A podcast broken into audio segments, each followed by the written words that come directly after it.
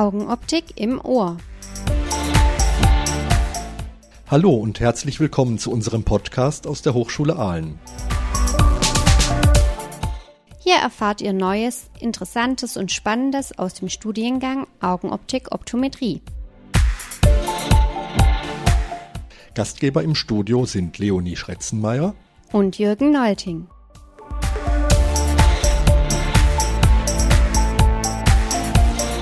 Ja, eigentlich ist es mal wieder alles anders gekommen, als wir das uns so gedacht hatten. Wir wollten eigentlich eine Reportage von der Weihnachtsfeier bringen, aber wegen Corona mussten wir die Weihnachtsfeier leider absagen.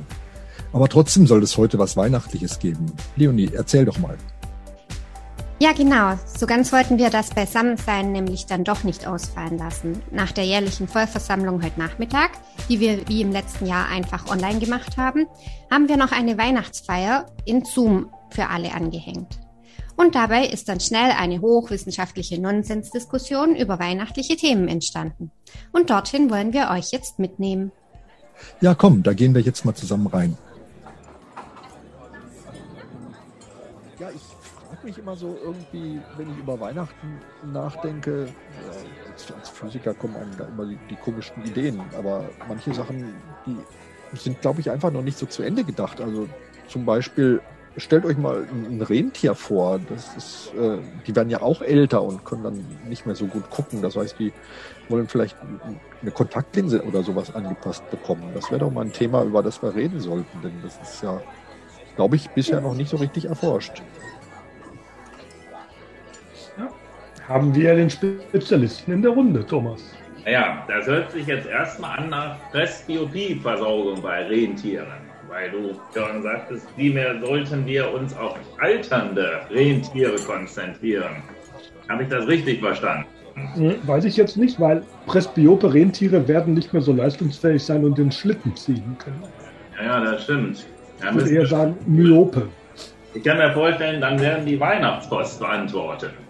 Ja, stell dir vor, die müssten doch alle myop sein, denn wenn die in diesem kleinen Stall das ganze Jahr stehen, ne, das ist. Hm. So viel Naharbeit, genau. Ja. machen die eigentlich außerhalb der Saison? Haben die dann Ferien? Oder machen die Party und wollen Kontaktlinsen aus kosmetischen Gründen haben? Du meinst so Crazy Lenses womöglich? Ja gut, aber ich könnte mir vorstellen, dass man da, was weiß ich, ein oder zwei Monate die Hochphase hat, Pakete zustellen, davor vielleicht die Sachen packen oder auf den Schritten lagen. Aber davor, was machen die denn da so? Und da werden die als Osterhase verkleidet und tragen die Ostereier aus. Also, man da haben ja nichts zu tun. Hey, ihr lenkt ab. Was, was ist denn nun mit den Kontaktlinsen für die Tiere?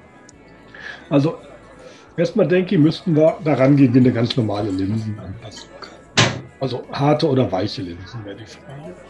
Und da glaube ich, dass bei den Rentieren die Compliance nicht so hoch ist. Also das, die Handhabung, da glaube ich, haben die Schwierigkeiten. Also ich würde von zumindest sporadischem Übernachttragen ausgehen. Oder? Sind Rentiere eigentlich tagaktiv oder nachtaktiv? Ja gut, wenn sie bei der Arbeit sind, ja wohl eher nachtaktiv. Weil ja, war das, man kommt nachts, ne? Fliegen die Geschenke nachts. Ich, ich, weiß nicht, wenn ihr das mal genau durchrechnet, wie viel äh, Geschenke da ausgetragen werden müssen, dann muss der 48 Stunden am Stück fahren. Also an den zwei, drei Tagen, die da richtig Hochbetrieb ist, äh, brauchen wir, glaube ich, nicht über Nacht aktiv und, und Tag aktiv reden. Da sind die einfach aktiv. Also dann überlegen wir mal weiter, welcher Linsentyp. Hart oder weich. Also über Nacht tragen. Über Nacht tragen kommen Silikonhydrogele in Frage. Silikonhydrogele sind Austauschlinsen, die werden in großen Stückzahlen gefertigt. Rentiere, wenn ich es richtig weiß, sind groß und haben auch große Augen. Das heißt, ich brauche Linsenparameter, die Sonderfertigungen sind. Und da vermute ich mal, sind Silikonhydrogellinsen Sonderfertigung so teuer, dass ein neues Rentier billiger ist. Du Ralf, da, da, da kommt noch ein anderer Punkt. Die haben ja noch eine ziemliche äh, Fahrtgeschwindigkeit drauf und ich glaube, diese, diese weichen Linsen, die trocknen auch viel zu schnell aus, wenn da Fahrt, Fahrtwind kommt, oder? Schutz, ja, das könnte sein. Schutzbrille würde ich so sagen. Aber ich denke, weiche Linsen schalten aus wegen Preis. Also eigentlich kommen harte Linsen. Thomas, was, was würdest du für ein Hornadradio schätzen? Meine, Dann hätte ich auch mal gefragt hier. Das, ja. Also ein Rentier ist kleiner als eine Kuh. Und eine Kuh habe ich Kuhauge schon mal in der Hand gehabt, doppelt so groß wie menschliches auch. Ein Tennisball, Ja. oder? Gefühlt ja, aber de facto nicht ganz so.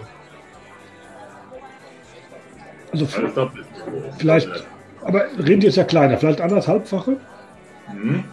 Standard Torwartradius beim Mensch 7,8. Ja. Mal, mal anderthalb, dann einfach, ne? Für- Da ist, glaube ich, der Physiker prädisponiert. Genau, genau. Junge, jetzt musst du rechnen. Hm? Ja, sieb, siebeneinhalb mal, mal anderthalb. Das ist die Hälfte von siebeneinhalb, 3,75. Dann sind wir auf, ach, sag mal, Zwölf, auf zwölf. Ja, dann muss ja nicht so ne? genau sein. Genau. Dann, also haben wir Rückflächenradius 12 mm. Dann brauchen wir noch einen Durchmesser. Würde ich das gleiche machen, anderthalbfache. Neun Junge Komma- ausrechnen, wenn man forscht. Ich weiß Genau. doch gar nicht, wie groß der normale Durchmesser ist. Neun- 9,8. Ne, 9,6, also wäre so mittlerer Durchmesser. Ja, Genau. 9,6 mal 1,5, da sind wir auch bei, sind wir 15. Ja, okay. Hm? Also haben wir Rückflächenradius und Durchmesser, brauchen wir die Stärke. Ich glaube, Rentiere kann man sehr gut skioskopieren, weil die dieses Tapetum lucidum, dieses leuchtende Ding in deinem Auge haben. Wie Hunde. Hunde kann man sehr gut skioskopieren. Ich habe schon mal ausprobiert, kann ich verraten. Dann haben wir Vorwerte. Die subjektive Refraktion, die würde ich mit kleingeschnittenen Möhren machen. Dahin streuen und gucken, wann das noch erkennen kann. Dann habe ich nämlich einen Visus. Und dann hätten wir schon die Linsen. Proble Probleme mache ich mir nur wegen der Handhabe. Also, du meinst Hufhabung. ja, ich muss ja, das stimmt, das ist der Punkt. Sagen wir mal, dieses normale Abreiben, was der menschliche Kunde macht, das ist, glaube ich, mit dem Huf ein bisschen schwieriger. Auch das Auf- und Absetzen, Oberlid aufhalten, Unterlid aufhalten, Linse einsetzen, tun sie sich schwer. Das heißt, da muss man ihnen helfen. Ich vermute mal, das wird ja irgendjemand der Betreuer machen. Können wir, Oder können, wir man das mal, stellt einen Weihnachtswichtel ab, der das macht. können wir das mal im Praktikum ausprobieren? Haben wir das? Eine Chance? Ja, die, wir haben doch über Finnland gehört vorhin, da gibt es ja viele Rentiere, da müssten wir die Finnlandfahrer bitten, das auszuprobieren. Dass die ein- einfach eins mitbringen mal, oder? Nee, dass die vor Ort das machen. Ah Ja, noch besser. Ja gut, aber ich glaube, dann brauchen wir müssen wir Richtung Night and Day denken. Wenn die Rentiere das nicht ein- und aussetzen können. Ja, wahrscheinlich. Äh, sag mal, Leonie, du hast, hast das Wort Wichtel eben, eben gesagt. äh, Weihnachtswichtel. Weihnachtswichtel, was, was, was, was, was, was führst du im Schilde? Ja. Man könnte sich doch eigentlich auch mal überlegen, wie viel Weihnachtswichtel man benötigen würde, um Geschenke zu verpacken. Und die wichtige Frage, wenn man ähm, doppelt so viele Weihnachtswichtel anstellen würde, halbiert sich dann die Zeit für das Verpacken der Geschenke? Was denkt ihr? Doppelt so viele Leute, halb so Das wird ja bestimmt nicht sagen. Zeit. Ja. Das, das klingt doch erstmal wie ein ganz normaler Dreisatz. Ja, finde ich logisch. Ich sag mal, sagen? so ein Drittel der Zeit. Ein Drittel der Zeit, wenn zwei Leute schaffen. Ja, weil es einfach nicht, ja, weil die effektiver arbeiten. Skaleneffekt gab es doch da. Wie heißt der Effekt? Skaleneffekt, meines Wissens. Skaleneffekt. Okay. Also wenn ich, wenn ich mich so umschaue bei, bei uns so in, in der öffentlichen Verwaltung, wenn man da an einen Arbeitsplatz einen zweiten einstellt, spürt man eigentlich gar nicht, dass da mehr weggeschafft wird. Der zweite, der fängt, glaube ich, erstmal an und äh, ja, macht so Verwaltungsjobs. Also ich denke, man braucht dann erstmal ein Formular, dass die sich miteinander auch abstimmen, wer hat wann als letztes welches Paket gehandelt und dass das auch nachvollziehbar ist. Und da ist also schon ziemlich viel Overhead-Arbeit, die dann dadurch entsteht, dass, dass äh, mehrere Leute versuchen, ihre Arbeit zu synchronisieren. Die müssen dann miteinander reden und sich abstimmen und Protokolle schreiben von ihren Besprechungen und lauter so Sachen. Das ist, äh, sollte man nicht auf die leichte Schulter nehmen. Ja, das würde ich nämlich auch vermuten, dass ähm, schon allein der Verwaltungsaufwand schon wieder einen ganzen großen Teil von den neu eingestellten Wichteln schon wieder äh, ähm, fressen würde. Alf, was meinst du da dazu? Also meine Erfahrung, ich bin nun seit über 30 Jahren hier, würde ich sagen 40 bis 50 Prozent. Was ja dann schon wieder das Ganze schrumpfen lässt. Mhm. Nun muss man aber auch sich klar überlegen, Weihnachtsmann ist ja öffentlicher Dienst. So wie die EU, nur größer. Wenn die doppelt so viele Wichtel einstellen, dann wird ja die Gesamtmitgliederzahl der Mitarbeiter größer. Das heißt, der Personalrat wächst. Dann gehen nochmal mindestens 10% in den Personalrat. Und man braucht mehr technischer Betrieb. Das heißt Hausmeister, Leute, die sauber machen, die den, keine Ahnung, Stall aufräumen. Ja. Das ist immer, also erfahrungsgemäß weniger als in der Verwaltung, sagen wir 5%. Bei so vielen Leuten, da wird bestimmt SAP eingeführt. Und dann bist du das, das, 20, dauert, das dauert aber erstmal vier Monate, bis äh, die alle geschult sind. diese Ja, und in 20, der Zeit wird nichts gearbeitet. diese 20 Prozent gehen dann weg. Das heißt, wenn ich das mal so überlege, da sind wir noch bei 15 Prozent mehr. Und wenn ich dann so überlege, bei uns wären 15 Prozent mehr Leute, dann würde man sich im Flur treffen und sagen, oh, was machst du denn hier? Komm, wir trinken einen Kaffee oder einen Glühwein. Und da geht doch wieder Arbeitszeit verloren. Und die Reibungs Also, ich glaube, dann ist das keine gute Idee, dass man die, die, die Wichtelzahl einfach rauf, raufsetzt. Das, das funktioniert nicht. Also meine Schätzung, meine vorsichtige Schätzung wäre, wenn ich 100% mehr Wichtel einstelle, habe ich 10 bis 15% weniger Effektivität. Boah, liebe Güte. Äh, Samuel, und, Samuel und Tom, ihr habt, habt- macht doch jede Woche dieses Experiment in Informatik. Ihr sitzt zu zweit an einem Rechner. Seid ihr doppelt so schnell? Nee, wir sitzen tatsächlich an zwei Rechnern, ähm, haben nur über, eine, über einen Rechner die äh, Vorlesung offen. Ähm, deswegen da stört es nicht, weil wir den nicht gleichzeitig bedienen müssen. Was bei den Wichteln aber, ich glaube, ein großes Problem wäre, wären die Gewerkschaften im Hintergrund, die Wichtelgewerkschaften. Weil Stimmt. bei doppelt so viel Angestellten, da ist natürlich äh, die Gewer Gewerkschaft auch doppelt so stark dahinter, die Interessen zu vertreten. Und äh, ich denke nicht, dass das wirklich äh, positiv wäre für die Gesamtbilanz und für die Löhne. Also ich weiß nicht, ob man das überhaupt fahren könnte als Weihnachtsmann. Okay, sollen wir uns dann darauf einigen, dass wir besser nicht doppelt so viele Wichtel beschäftigen? Ich könnte mir aber vorstellen, inzwischen wird das alles bestimmt über Zeitarbeit gemacht. Das ist doch so ein, das ist ein Job dafür. Gerade, gerade wo das so ein Saison, wo das so ein Saisongeschäft ist, ja, das kann natürlich sein. Da hast du recht. Ähm, ich ich glaube, das Wichtelthema, das, das brauchen wir nicht weiter vertiefen. Das, das war keine gute Idee diesmal, Leonie. Äh, sorry. Okay, Ähm, würde ich gerne ein Schätzthema anbringen an die Glühweinrunde. Sehr praxisnah. Wie viel Weihnacht, wie viel Weinbrandbohnen kann man essen, bevor man betrunken ist? Ich habe mich noch nie mit Weinbrandboden beschäftigt. Also wie viel müsste man dann essen? ich meine, gut, das, das kann, man, kann man doch mal ein paar, paar Annahmen machen. Also, was muss man normalerweise trinken, äh, um, um einen berauschenden Effekt zu spüren? Wie viele Tassen Glühwein braucht man? Ihr seid, bei der zweiten, ihr seid bei der zweiten Tasse, ihr seht alle noch ganz normal aus. Also, es muss irgendwie ein bisschen mehr sein als zwei Tassen Glühwein. Ich kann mir das in, in Biereinheiten besser vorstellen. Wie viel Bier braucht man, um wirklich betrunken zu sein? Da kommt der Dortmunder wieder raus bei dir. Bochum. Bochum, Entschuldigung. Also, da ist die Toleranz ja unterschiedlich. Also ich persönlich kann es im Bier nicht messen, weil ich gar kein Bier trinke. Ähm, was sagt ihr? Äh, Also bei uns betragen manche bis zu acht oder zehn Bier. Und manche aber nur Respekt. oder vier. Also Also kann man sagen, sech, sechs halber als Mittelwert oder so? ja. Ja. Nicht genau eine Also, also drei Liter Bier und das, was hat das? 5% Alkohol? Ja. Das sind 150, Pralinen, 150 Milliliter. zweieinhalb Prozent Alkohol. Bitte? Genau, die Pralinen, die Alkoholpralinen enthalten vielleicht 2,5 Prozent Alkohol. Also die Hälfte im Vergleich zum Bier mit 5 Prozent. Das heißt, Nee, echt? Da ist doch, da ist doch Likör drin. Das, das, das muss doch mehr sein. Bier zu erzielen, muss man zwei Kilo Pralinen essen.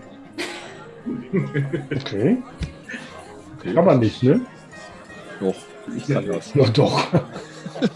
Nee, es kommt dann wieder darauf an, wie lange man Zeit hat, die Pralinen zu essen. Aber dann irgendwie, wenn man dann fünf Stunden braucht, um die zu essen, dann ist ja auch der Effekt von Alkohol nicht mehr so da. Richtig.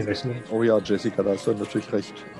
Ich kann mir vorstellen, die meisten, die steigen dann, selbst wenn sie sich das vorgenommen haben, die zwei Kilo, spätestens nach ein oder zwei Schachteln um auf konventionelles Bier.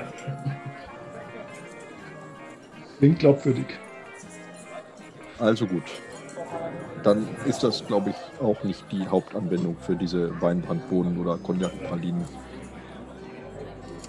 Sag mal, äh, der Weihnachtsmann, der kommt doch immer so mit, mit Rentieren und im Schlitten, ne? Mhm.